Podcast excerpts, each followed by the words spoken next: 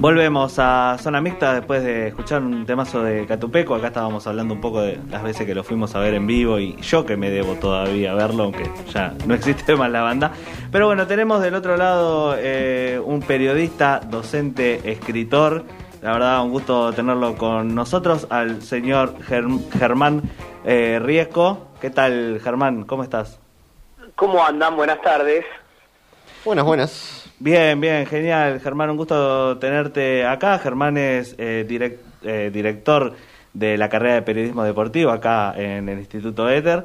Así que es bueno tenerlo para hablar no solamente de periodismo, sino también un poco de docencia, que es algo que, por ahí no tocamos mucho acá, acá en el programa. Siempre hablamos de deporte de elite y esas cosas. Eh, yo quería preguntarte, Germán, por mi parte considero que bueno el periodismo más que nada en televisión está un poquito periodismo deportivo bastardeado como que se lo ve un poco por encima como se ve eh, que hacen un poco payasada no vos cómo cómo ves esta esta modalidad del periodismo deportivo en, la televisión sí es cierto no que en los últimos años cada vez hay hay más programas donde eh, se en realidad profundiza sobre el show eh, y muchas veces un show que hace que, por ejemplo, un periodista eh, opine contrariamente a lo que real, a lo que cree, ¿no? Sobre un tema, ¿por qué? Porque si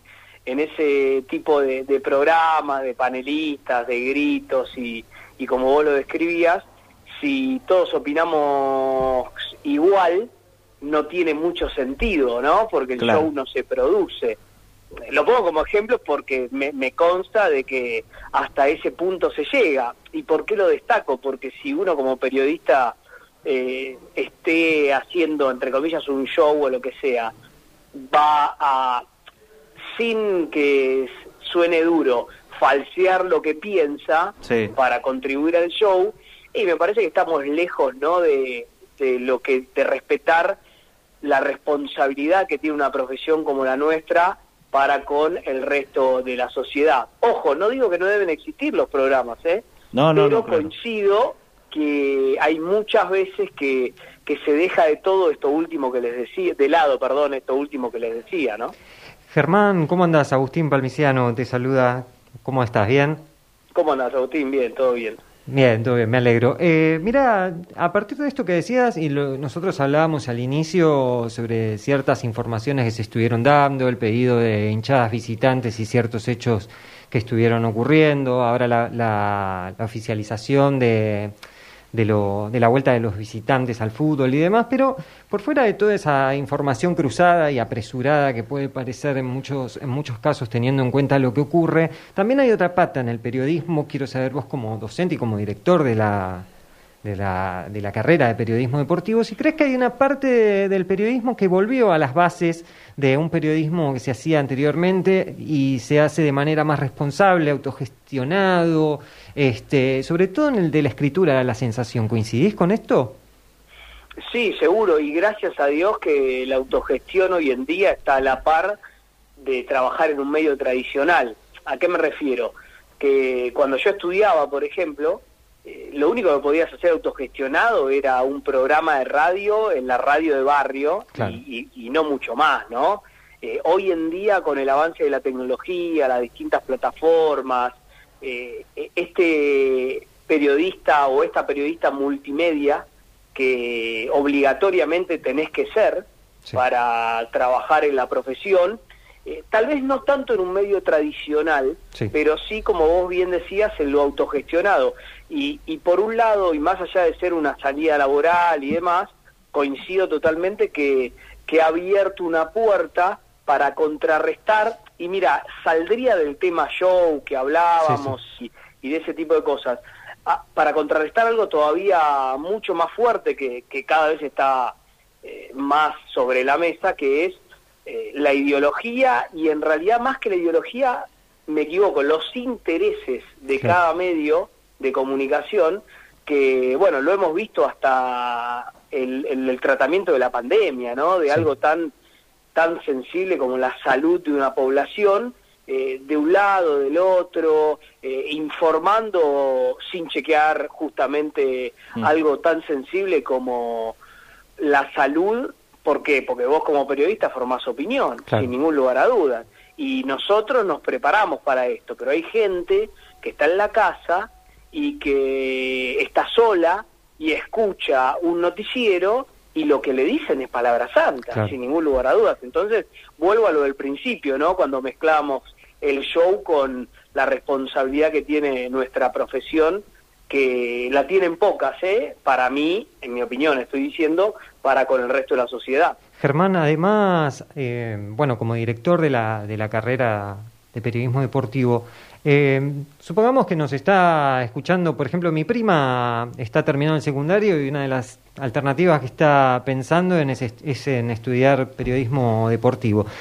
Hay mucha gente, ahora está cambiando eso, que es a, lo que quiero llegar con la, con la pregunta, pero muchas veces la gente confunde periodismo deportivo con fútbol y aparece en este último tiempo, sobre todo esto que lo vimos este, con los Juegos Paralímpicos, eh, que hay una cobertura mayor desde el periodismo deportivo a otras disciplinas. ¿Lo ves así?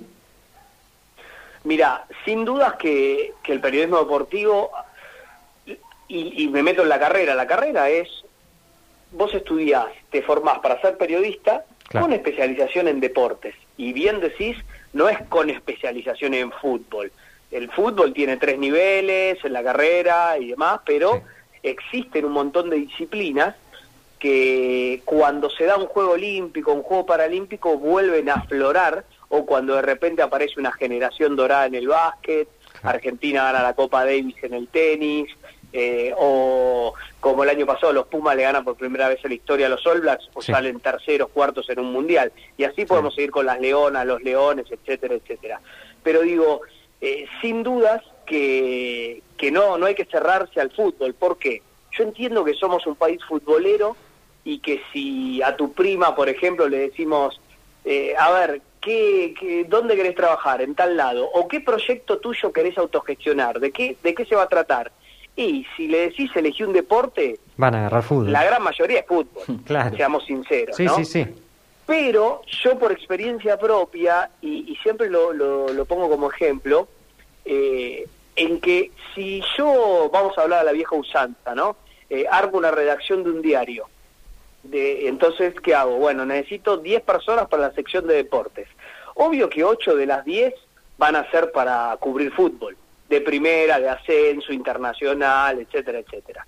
Ok, entonces vos me decís, che, pero el 80% de las vacantes son para cubrir fútbol y vos querés que yo me dedique o que vea, que me especialice en alguna disciplina o algunas que no sean fútbol. Claro. Alguna que otra me gusta, etcétera, pero voy a tener dos vacantes nada más. Claro, pero lo que tenés que mirar es la fila de postulantes que para los ocho lugares y para los dos del polideportivo, que así se les llama, ¿no? En nuestra Sí. jerga. Eh, y les aseguro que va a ser muy, pero muy chiquita la cantidad de postulantes que va a ir por esos dos lugares. Hasta tal vez estás vos, otra persona, o entrás vos y queda vacante el otro puesto porque realmente no hay nadie. Y no estoy hablando de ser especialista en todos los deportes porque no existe ninguna persona en el planeta que... Porque para ser especialista vos tenés que analizar la disciplina desde otro lugar.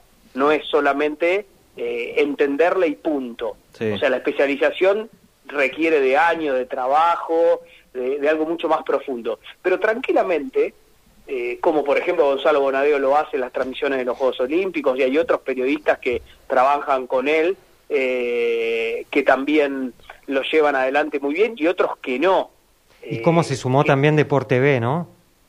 Sí, con también, es cobertura este, hay, un crecimiento, sí, sí, sí. Es cierto, mira, no sé, a mí se me ocurren eh, Fer Cicuti, eh, Martín Minevich, que, que también es docente nuestro de la carrera, bueno, eh, un amigo que, que nos dejó y, y que siempre lo vamos a extrañar, más allá de, de- de la amistad que yo tenía con él, era uno de los mejores periodistas Sí. eh, eh, polideportivos, estoy hablando de Ernesto Rodríguez. Eh, la verdad que, que hay gente muy, pero muy valiosa y que no está en los medios masivos Sí. y que ojalá, mediante la autogestión y también en los medios tradicionales pueda, eh, al menos por etapas, ¿no? Cuando se da el mundial de tal deporte, un juego olímpico, eh, eh, llevarle al resto de la sociedad que, que hay algo, hay mucho más, no algo, que fútbol. Estamos hablando con Germán Riesco, periodista, director de la carrera de periodismo deportivo en el Instituto en el Instituto ETER. Iván. ¿Cómo estás, Germán? Iván es mi nombre. Eh, Hola, la Iván. consulta que quería hacerte por ahí es, este, se originan unas cosas que pasan, sobre todo se habló mucho en relación al partido Argentina-Bolivia y la presencia, no presencia de deportistas, de periodistas, perdón. ¿Cómo ves esta nueva relación que hay por ahí entre los protagonistas y gente que este, no está criada en el mundo del periodismo y por ahí le da más bolilla a personajes, no sé, influencer, gente de las redes sociales y el, peri- y el periodismo queda un poco retraído en eso. ¿Te gusta eso que pasa? ¿Cómo lo ves? ¿Lo criticás? ¿Qué te parece? Mira, yo no estoy de acuerdo con... Vieron que, que se armó varias veces bastante revuelo con Ibai, Sí. Llanos, sobre todo, ¿no? Eh, y con, bueno, con el tema de las invitaciones de Agüero, Messi, Sí. y que las notas al fin y al cabo se las dan a Ibai y no se las dan a, a periodistas tradicionales en ese sentido. Yo no estoy de acuerdo con, con criticar a, a, a Ibai y a quien sea, ¿no? Lo pongo como ejemplo porque tal vez es el más Conocido. renombrado, claro, Claro. conocido y, y sobre todo con estos temas.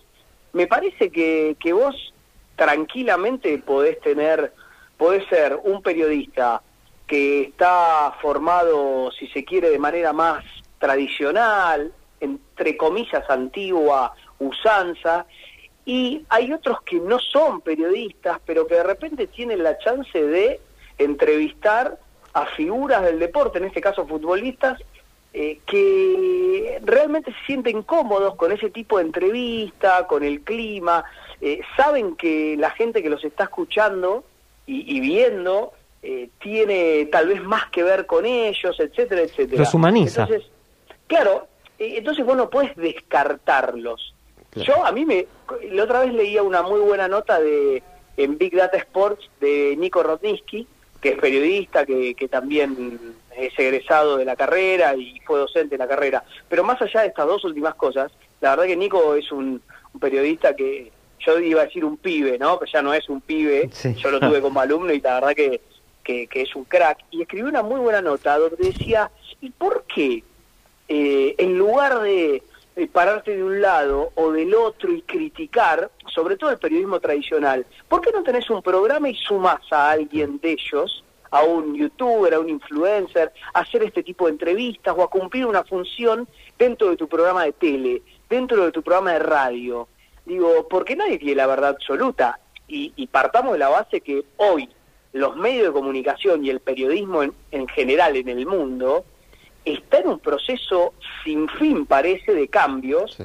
por el desarrollo tecnológico, las nuevas plataformas, las maneras eh, novedosas y nuevas que aparecen de, de- de- de comunicar, etcétera, etcétera. Entonces, para mí no hay que descartar absolutamente nada. Ger- Sí Germán. estoy de acuerdo en, como vuelvo a lo del principio, yo lo que siempre pondero es eh, e intento luchar por no dejar nuestra responsabilidad de lado. ¿A qué me refiero?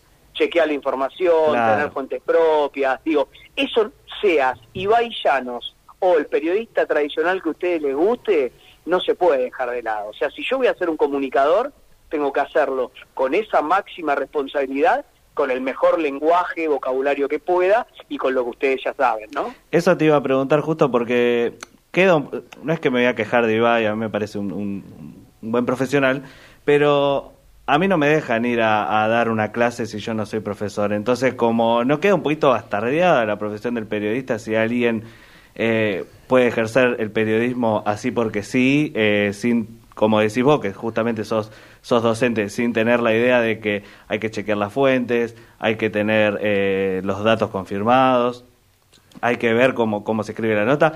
Y aparte, siempre se ve desde este punto que, que los influencers o este tipo de, de- de actores eh, van por el lado de la entrevista más informal y como que no toca el tema en profundidad, que es lo que debe hacer el, periodista, ¿no? Y, además que, para sumar un, dato, que hoy lamentablemente eh, se está midiendo todo en views, ¿no? Eh, En cuanto a cantidad de gente te, te ve, o este o lo que sea o te escucha se determina si es bueno o no y eso hace que mucha gente este pueda llegar a, perder herramientas. Todo esto que dice ESEC más lo que lo que sumo yo crees que hace poner en jaque el rol del periodista no mira yo eh, estoy de acuerdo con ustedes que que es como se los terminaba diciendo en la respuesta anterior no que eso es primordial y que no debe dejarse nunca de lado porque si no hay sí eh, la, la, función del periodista estaría en jaque, en jaque mate, le diría, ya está, punto final. Pero fíjense, esto viene desde hace muchísimo tiempo, desde que existe nuestra profesión. ¿Por qué? Porque nuestra profesión no está colegiada. Esto quiere decir que si vos colegiás nuestra profesión, atentás contra la libertad de expresión. ¿Por qué? Porque yo tengo que tener un carnet para ejercer el periodismo y el periodismo sí se ejerce con los valores que ustedes y yo puntualizamos. Estamos todos de acuerdo, pero entra a tallar la libertad de expresión en el medio. Y lo mismo ocurrió a lo largo de la historia cuando de repente una modelo o un modelo era conductor o conductora de un programa.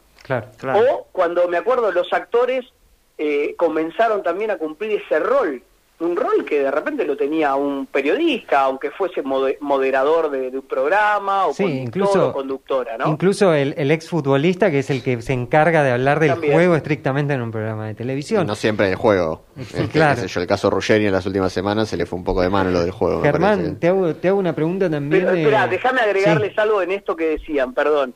Porque tienen razón. A ver, este es otro ejemplo. El ex futbolista o el ex atleta ¿Qué pasó? Yo nunca estuve de acuerdo con que un ex deportista reemplace al periodista que es el comentarista. ¿Por qué? Porque son muy pocos los casos que se han formado, casi ninguno. Y son pocos, no la mayoría, los que realmente, vamos a poner ejemplo una transmisión.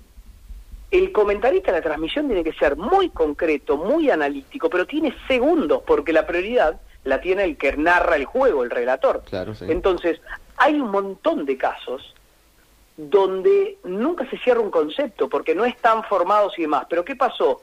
Los incorporaron a, salvo en algunos casos puntuales que realmente lo pueden hacer como comentarista único. Pero la mayoría, o en el mundo, si vos ves transmisiones internacionales, el ex deportista está incorporado al equipo periodístico, al relator y al comentarista que habitualmente es un periodista que analiza el juego, ¿no? De la transmisión.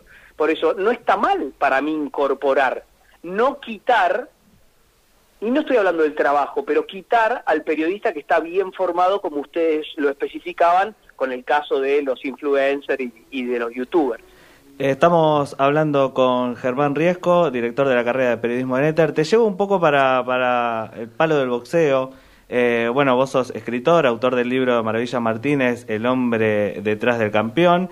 Quería preguntarte que, cuál es tu opinión eh, respecto a esta movida que se hizo últimamente de eh, Mayweather peleando con youtuber, también se habló un poco acá en Argentina de que Maidana podría pelear con un youtuber, esta como eh, show también que se hace del boxeo, eh, Tyson que vuelve del retiro para hacer como unas peleas eh, donde, donde también hace un show de stand este como, como show que se hace propiamente del boxeo, ¿qué, qué, opinión te merece? Y la verdad, como negocio para Mayweather y compañía, redondito, ¿no? Porque ganan millones de dólares pero para el boxeo en sí, por un lado e, es, triste, ¿no? Eh, ver a... El otro día, le soy sincero, no lo vi a Evander Holyfield, uno de los ah, mejores, fue, fue lamentable. pesado de la, de la historia, exacto. Y para mí es triste ver a un excelentísimo boxeador, un grandísimo campeón, lo mismo cuando esa sí la vi. La vi porque era Tyson pero Tyson hizo una exhibición con Roy Jones Jr. Roy Jones Jr. era un exquisito del boxeo. Y verlo, cuando Tyson le amagaba, tirárselo encima y abrazarlo como con miedo, porque, a ver, yo entiendo que algunos lo harán por dinero, otros porque necesitan que se hable de, de esa persona, etcétera, etcétera. Pero el boxeo en sí mismo, sacando ya estos grandísimos campeones en su momento, eh, y no haciendo nombres, al boxeo en sí mismo le hace un daño terrible, pero también te demuestra que el boxeo mundial hoy está pasando un momento lamentable. ¿Por qué? Eh, Fíjense lo que pasó con Oscar Valdés, el mexicano eh, que le robó la pelea, él no, los jurados, Sí. a Robson Conceizao, el brasileño, hace un par de semanas. Eh, dio doping positivo. Está bien, de una sustancia que y lo dejaron pelear igual. Sí. Eso ya es, a ver, siempre hay rumores de que si vas a tal estado no hay controles o Sí. tal boxeador, vos sabés qué, pero ya que dé positivo y lo dejen pelear porque no, etcétera. Y sumo esto y, y salgo de, de- de este paréntesis del doping y, y de cómo está el boxeo hoy. No hay grandes figuras tampoco. El Canelo Álvarez sí, tal vez sea el mejor del momento, Sí. pero si vos vas categoría por categoría, nada tiene que hacer este momento con la década, ni hablar del 70, ¿no? Del 80 tampoco, del Sí. 90. Sí. Me parece que tiene que ver con esto, que el, el muy mal momento del boxeo en general, para mí, le deja la puerta abierta a todo lo que ustedes me puntualizaban en cuanto a estos regresos, entre comillas. ¿no? La semana pasada pasó por el programa Marcelo Crudele, Crudele que nos atendió Sí. desde, desde Los Ángeles y estuvimos hablando del tema. Y una de las preguntas que le hice fue: mm, ¿quiénes eran los boxeadores que más lo habían deslumbrado en estos últimos años? Y no me. me- que se lo dije, de hecho. Me, Le costó. le costó, pero además no me, no me eligió a Manny Pacquiao, a Mayweather. Me, me eligió a, bueno, a Lomachenko. eh, y de argentinos me, me dijo también Maravilla Martínez, por un montón de factores que empezó a desarrollar.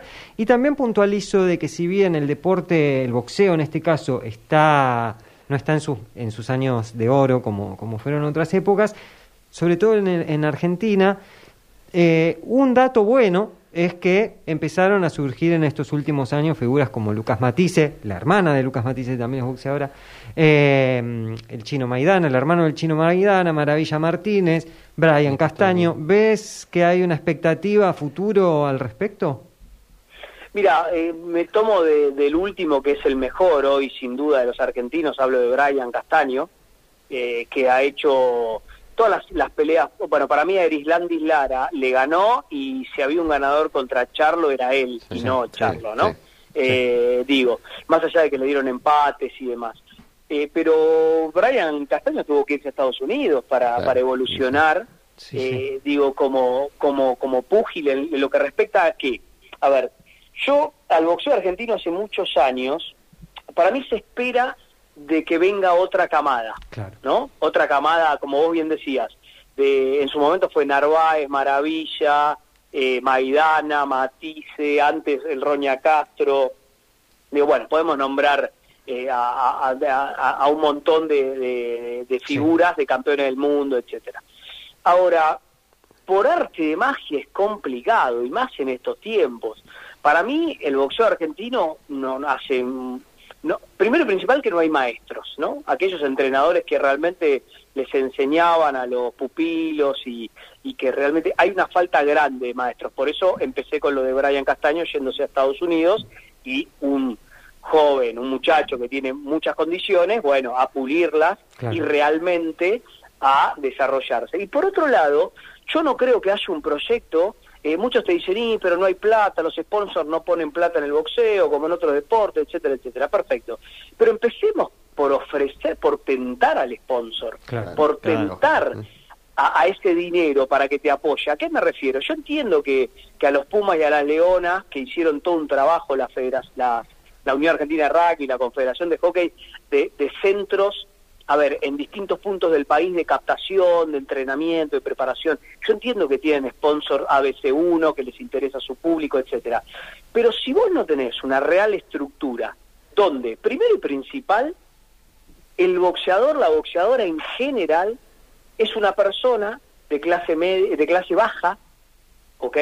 Sí. Que se sube al ring y muchas veces es la única oportunidad que tiene para mejorar el futuro suyo y su familia. Sí, de hecho. Con y- el lomo, ¿no? Porque es un Sí, deporte de alto riesgo. Sí, ¿Me entendió? Germán. Entonces, No, tenés que formarlos como, como personas, No, más como vale. seres humanos, Más ayudarla, ayudarlo a que no labure 12 horas por día y después ent- entrene cuando pueda y arriesgue la vida arriba de un ring. No, y aparte Digo, que después- también se, se llegan a, a irse a otras disciplinas también donde, donde se pelea y Se hay, más. hay más, más plata. Pero también eh, voy a hacer la última pregunta de mi, de mi parte. La verdad, eh, me encantaría quedarme charlando. Este, Puedes venirte el próximo programa y seguimos charlando. Sí, sí, este, no, no hay problema, no hay problema que arreglamos otro otro martes y, y a mí me encanta, así que me voy, me siento con ustedes y, charlamos en general. De, una, de una. Y lo, lo- bueno, para resumir este y juntar las patas de, de esta mesa que estuvimos que estuvimos uniendo eh, con esta charla, eh, ejercer el periodismo es un poco también mirar ese detalle que nadie ve, eh, poner el foco en esas cosas que están a la vista de todos y muchos no se perciben y ahondar sobre eso y para unirlo con el tema del boxeo, eh, también con lo que con lo que estás diciendo esto último de la, de la situación social. Hay 15.000 boxeadores en todo el país, no hay tantas posibilidades y cuando acceden y tienen la posibilidad de que se televise una pelea, cobran nada más que 60.000 o 100.000 pesos y pueden pelear entre tres o cuatro veces por año. Brian Castaño tuvo que viajar a Estados Unidos para perfeccionarse. Brian Castaño cobró 700 mil dólares por una pelea, pero sinceramente Brian Castaño es uno solo y hay muchos pibes que quedan afuera. Este, Sí, sí, sin duda, sin duda. Es así, aparte no te olvides de que van como carne de cañón muchas veces, que por el, porque te pagan, eh, no sé, cinco mil dólares, diez mil Claro. dólares, Sí, lo sí. que sea, se suben al ring con un con donde no hay equivalencias, contra un boxeador internacional que viene en ascenso, que pega como un burro, y claro, entonces los ves venir que fueron, ganaron esa plata en dólares, que no los salva ni mucho menos, ¿no? Porque claro. eh, después tenés que seguir con tu vida acá. Eh, eh, lo que lo que conseguí de esa manera es arriesgar tu físico, arriesgar tu, tu, tu salud, traerte unos mangos, aunque sean en dólares, el cambio cada vez favorece más, por Sí. desgracia, eh, y, y punto, porque después tienes que seguir tu vida, no es que te salvaste con eso, ni mucho menos. Germán, eh, muchas gracias, la verdad, por estar con nosotros. Muchas gracias por tu tiempo. Eh, estábamos hablando con Germán Riesco, director de la carrera de periodismo deportivo acá en Éter. Y bueno, eh, obviamente quedamos para, para una próxima entrevista muy pronto. compromiso asumido. Sí, cómo no, cómo no, un gusto. Gracias, un gusto Germán. haber Muchas hablado gracias. con ustedes, muchachos. Un abrazo grande y, y nos vemos por, por la escuela y ahí en el estudio también. Muchas gracias. Gracias. Abrazo grande. Así pasó Germán Riesco por Zona Mixta.